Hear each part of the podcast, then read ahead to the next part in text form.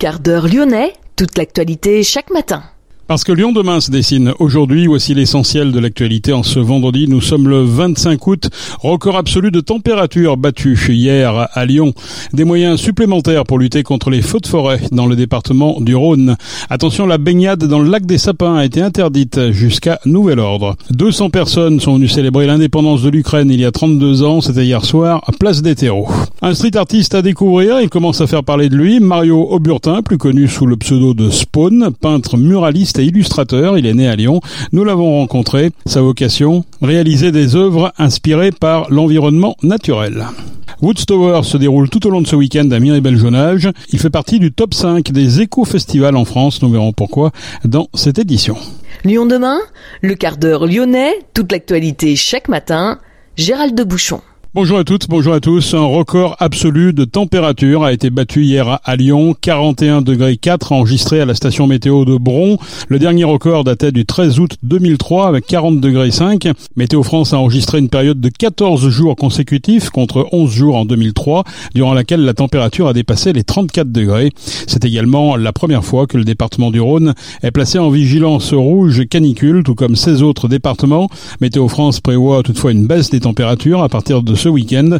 Des orages sont attendus dans la journée. La vigilance rouge canicule est levée dans le Rhône et six autres départements d'Auvergne-Rhône-Alpes. Des moyens supplémentaires pour lutter contre les feux de forêt dans le département du Rhône. Gérald Darmanin, ministre de l'Intérieur, a annoncé allouer environ 1,2 million d'euros supplémentaires, soit 1100 véhicules affrétés. Tous les départements qui ont souhaité réaliser un effort d'investissement vont pouvoir bénéficier d'un taux d'aide de minimum 50% des investissements, a rappelé la préfecture. La baignade dans le lac des Sapins est interdite jusqu'à nouvel ordre. Cette interdiction fait suite à l'analyse des prélèvements effectués par l'ARS, l'autorité régionale de santé. En plus de la baignade, l'abreuvement des animaux, la consommation de poissons ainsi que la pratique du paddle sont formellement interdits. L'accès à la baignade écologique est toujours possible. Lyon demain, un site internet, du son, de l'image, un média complet pour les Lyonnais qui font avancer la ville. 200 personnes sont venues célébrer l'indépendance de l'Ukraine il y a 32 ans. C'était hier soir, place des terreaux. Ils étaient 600 l'an dernier, mais de nombreuses familles sont depuis reparties en Ukraine. Parmi les slogans du soir, Poutine assassin ou encore La Russie est un État terroriste, fasciste et raciste. La chef d'entreprise franco-tunisienne qui avait été mise en prison pour adultère en Tunisie a été finalement remise en liberté provisoirement. Une libération provisoire liée à son état psychologique. En Tunisie, les condamnations pour adultère sont fréquentes pour les femmes comme pour les hommes. Les peines s'échelonnent entre 2 et 5 ans de prison. Cette mère de famille a été emprisonnée au mois de mai alors qu'elle prenait quelques jours de repos à Hammamet. Les policiers l'avaient surprise avec un amant dans un hôtel de la station balnéaire. Son mari, avec qui elle est en instance de divorce, avait déposé plainte pour adultère la jeune femme est dans l'attente d'une nouvelle audience. Lyon demain, les Lyonnais vont vous surprendre. C'est un street artiste qui commence à faire parler de lui, Mario Auburtin, plus connu sous le pseudo de Spawn. Il est peintre muraliste, illustrateur, il est né à Lyon.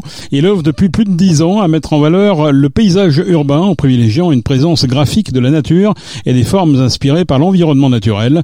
Lors d'un voyage de trois ans au Pérou, il a étudié le lien entre l'homme et la nature à travers les cultures du monde. On lui doit en particulier une fresque monumentale réalisée en 2022 quai Gilet dans le 4e arrondissement. Rêverie aquatique, une réalisation de 20 mètres de hauteur. Nous avons rencontré l'artiste sur la péniche Le Maquis, association dont la vocation est de sensibiliser à la transition écologique par l'art, justement. L'influence principale de, de, mon univers artistique vient d'une espèce d'attrait pour euh, les anciennes cultures du monde. J'ai beaucoup voyagé, j'ai passé plus d'un an en Asie à peindre des murs, j'ai vécu et peint des murs pendant trois ans au Pérou. Par les voyages, je me suis rendu compte que ce qui m'intéressait dans ces anciennes cultures du monde, dans l'art de ces anciennes cultures du monde, régulièrement je voyais que c'était c'était ce lien euh, et ces histoires et ces contes qu'on trouve euh, qui relient l'homme et les paysages naturels, l'homme et euh, les éléments naturels, l'homme et animaux. En résumant, le lien homme-nature, ce lien donc plutôt ancien que je retrouvais un petit peu dans mes voyages, un petit peu par-delà les frontières, je retrouvais souvent dans ces anciennes ces anciennes cultures ce lien qui en fait euh, pour moi était similaire un petit peu euh, à chaque fois par-delà par-delà les différents continents. Quoi. Comment est accueilli ce, cet art justement ici par les Lyonnais, euh, cette plongée dans l'imaginaire un petit peu? Disons qu'en revenant de, de, ces voyages et en peignant les murs à Lyon, je me suis quand même posé la question. Je me suis demandé comment va être un peu l'interaction, la réaction des, des, des, locaux ici. De, moi, je suis né à Lyon, hein, donc je vois bien d'où je suis venu pour pour arriver à, à, ce que je suis. Donc j'y crois. Mais est-ce que les autres vont le ressentir ou au moins voilà. Donc j'ai toujours un petit peu des fois eu cette appréhension. Bah, mais en fait, au final, ça fait plus de dix années que je fais ça, que je traite ce sujet-là. Donc d'une d'une nature un peu d'une perception de la nature entre guillemets exotique à Lyon et plus j'avance, plus je vois qu'en fait, il y a une espèce de réaction euh, globale, générale, et un attrait à ça. Je sais pas si les gens voyagent à travers les murs ou si ça leur parle dans ce qu'on pourrait dire une espèce de mémoire interne. Mais euh, l'être humain a passé euh, dans l'existence de l'humanité, on a passé plus de temps dans le milieu naturel qu'en ville. Donc de revenir et de balancer sur les murs des, euh, une, une, imagerie végétale naturelle avec cette, euh, on va dire, cette saveur euh, des arts premiers, j'ai souvent des réactions assez sincères et émotives, quoi. Je ressens de l'émotion, les gens, que ce soit par les couleurs ou la thématique. Je ressens une espèce de besoin un peu de, de, de, de ça, parce que, bon, voilà, déjà, la thématique est sympa, certes. Par contre, il y a le côté aussi de briser le sérieux et le côté un peu bon morose. Moi, je le vois morose. Je trouve qu'on a perdu un peu euh, vraiment de la vie en percevant le milieu urbain comme euh, voilà un lieu de déplacement, euh, d'aller d'un point A à un point B et de passer par des murs gris, gris souris ou saumon. C'est tout. Donc il y a une espèce de, cassure par le mur peint. Plus j'avance, plus je vois que par les interactions avec les gens, je me dis ben voilà, je vais continuer parce que ça a de l'effet et c'est positif. Moi, j'y vois, du positif. On va dire bien accueilli et en, encore en évolution, encore en réflexion, parce qu'à chaque fois, j'ai des interactions différentes. Les gens me disent des fois que voilà, ça fait du bien et qu'ils me disent putain, on en a besoin quoi, de couleurs et de et de cette imagerie euh, simple, végétale. Il y a quelque chose qui concerne tout le monde. Ce que j'explique des fois, c'est que voilà, il y a un moment où quand tu parles de nature, en fait, euh, t'as pas, c'est pas un sujet compliqué à appréhender. C'est quelque chose qui concerne tout le monde donc les gens peuvent rentrer facilement dans l'univers et, facilement se, laisser aller. Mon objectif, c'est d'essayer de faire des espèces de portes de respiration pour pouvoir se détendre l'espace d'un instant quand on chemine en ville. Comment, comment ça se traduit euh, cet imaginaire que tu portes sur les, sur les murs? Est-ce que tu peux nous décrire un petit peu tes peintures? Parce qu'on est en radio Cet attrait un peu pour les anciennes cultures, je me suis rendu compte que pour moi, moi j'aimais beaucoup ces légendes-là euh, liées à, très anciennes, hein, liées à un monde ancien, presque un passé un peu tribal des fois en Indonésie, euh, en Asie, en Mongolie, avec un animisme très fort. Mais ce sont des histoires anciennes. Par exemple, en Mongolie, c'était euh, avant l'arrivée d'une version de l'hindouisme, euh, mais on a encore ces chamans, qui sont encore très présents dans la culture locale, mais c'est souvent via des histoires, via des contes. Par le voyage, là, en 2017, je suis parti donc vivre trois ans au Pérou, grâce à Camille Bajo, donc qui m'a donné les contacts donc euh, d'une d'une école d'art en Amazonie, et je suis parti là-bas donc dans l'objectif d'apprendre un peu, de dessiner. Je voulais dessiner la forêt, l'Amazonie tropicale, qui m'attirait vachement en tout cas depuis la France, et de rencontrer un petit peu donc voilà le, le paysage, ces artistes et, euh, découvrir un petit peu euh, euh, comment ça se passe. Donc dans cette école où j'ai passé deux mois, je suis tombé sur un livre qui m'a complètement bouleversé. C'est un livre en fait qui a été fait par une, équipe de production de documentaires péruvienne et qui relate les contes Kukama. Donc euh, Kukama qui est cette, euh, cette culture euh, indigène du nord Pérou. Et donc ce bouquin relate ces histoires-là, ces contes. Dans ce livre, il y a des préfaces et des postfaces. Donc les préfaces, c'est écrites par des personnes qui, bon,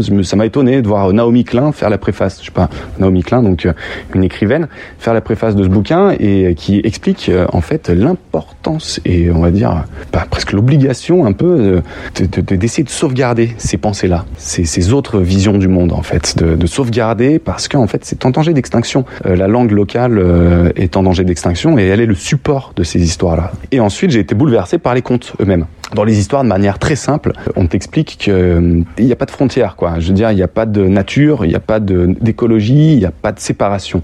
On est tous, tout le monde est en fait un peu au même niveau. On est tous une même famille, un petit peu, entre humains et non humains. C'est-à-dire que tout le monde a une personnalité et on, communique les uns avec les autres. Donc ça, moi, en tout cas de mon côté, euh, moi qui venais de la France, ça a déconstruit en fait ma notion d'écologie que j'avais de par la, France et de mes voyages d'avant. Et donc ce bouquin-là, moi, c'est quelque chose qui a été un peu une espèce de de point de départ et, euh, et, je me suis rendu compte que du coup euh, un des supports de cette pensée de, cette, euh, de, tout ça ce sont les contes et l'onirisme. Donc euh, c'est une manière de, de traiter d'une compréhension du monde qu'on appelle une cosmovision là-bas. Euh, ici, je crois qu'il y a un terme, on appelle ça une ontologie, un petit peu, donc une relation aux autres, aux vivants, à l'univers dans lequel on se trouve. Et les contes, et donc l'onirisme, te permet de faire un résumé, de faire des allégories sur des concepts de relation aux, vivants. Voilà, mon travail maintenant, euh, je, sais que c'est ce qui m'intéresse, c'est de traiter d'un onirisme. Je sais pas si on peut dire symbolique, mais au moins d'essayer de, par l'allégorie et la métaphore, d'essayer de traiter de, de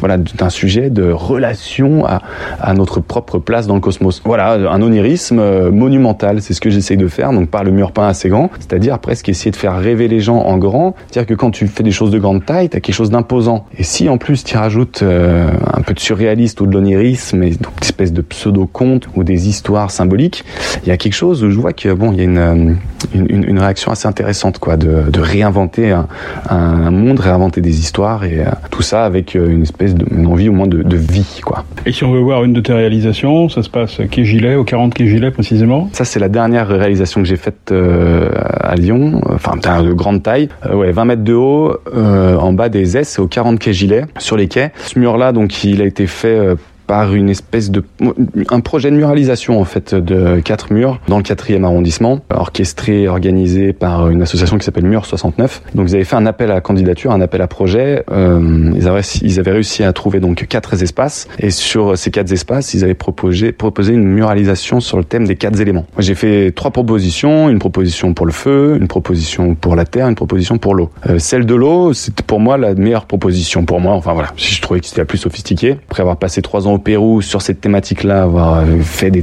dessins animés, de cette plongée dans la spiritualité, en tout cas autour des rivières. Euh, le dessin que j'avais proposé pour euh, pour l'eau était vraiment de l'inspiration et un peu une espèce de synthèse finalement de, de, de, ces trois ans au Pérou, quoi. Donc il avait quelque chose de solide, de sens, il avait un sens. Et donc il y a eu un vote autour de ces des propositions que les artistes ont fait. A priori, donc la proposition que j'avais faite pour l'eau a eu 39 sur 40 de résultats. Donc on est parti là-dessus. Et au final, bon voilà, c'est plutôt rigolo de de voir une page de bande dessinée euh, de 20 mètres de haut sur les quais de euh, avec une espèce donc de une version un peu syncrétique, on va dire, de, de croyance autour de l'eau. On, on, y voit une espèce de déesse, une déesse, une ou une personnification de la nature qui est à moitié immergée de l'eau, qui sort de la surface. Donc en fait, la surface c'est juste au-dessous de ses yeux, c'est-à-dire que la moitié de son visage est au-dessous. Essayer de garder un mystère, de dire qu'il y a plusieurs niveaux, surface et subaquatique, donc sous la surface. Ça c'est complètement une notion de hum, spiritualité d'Amazonique. Donc ce personnage est à moitié immergé et donc sa chevelure s'envole comme si en fait à la surface, elle était encore dans l'eau, comme s'il y avait encore une surface au-dessus, plusieurs strates, quoi, plusieurs niveaux.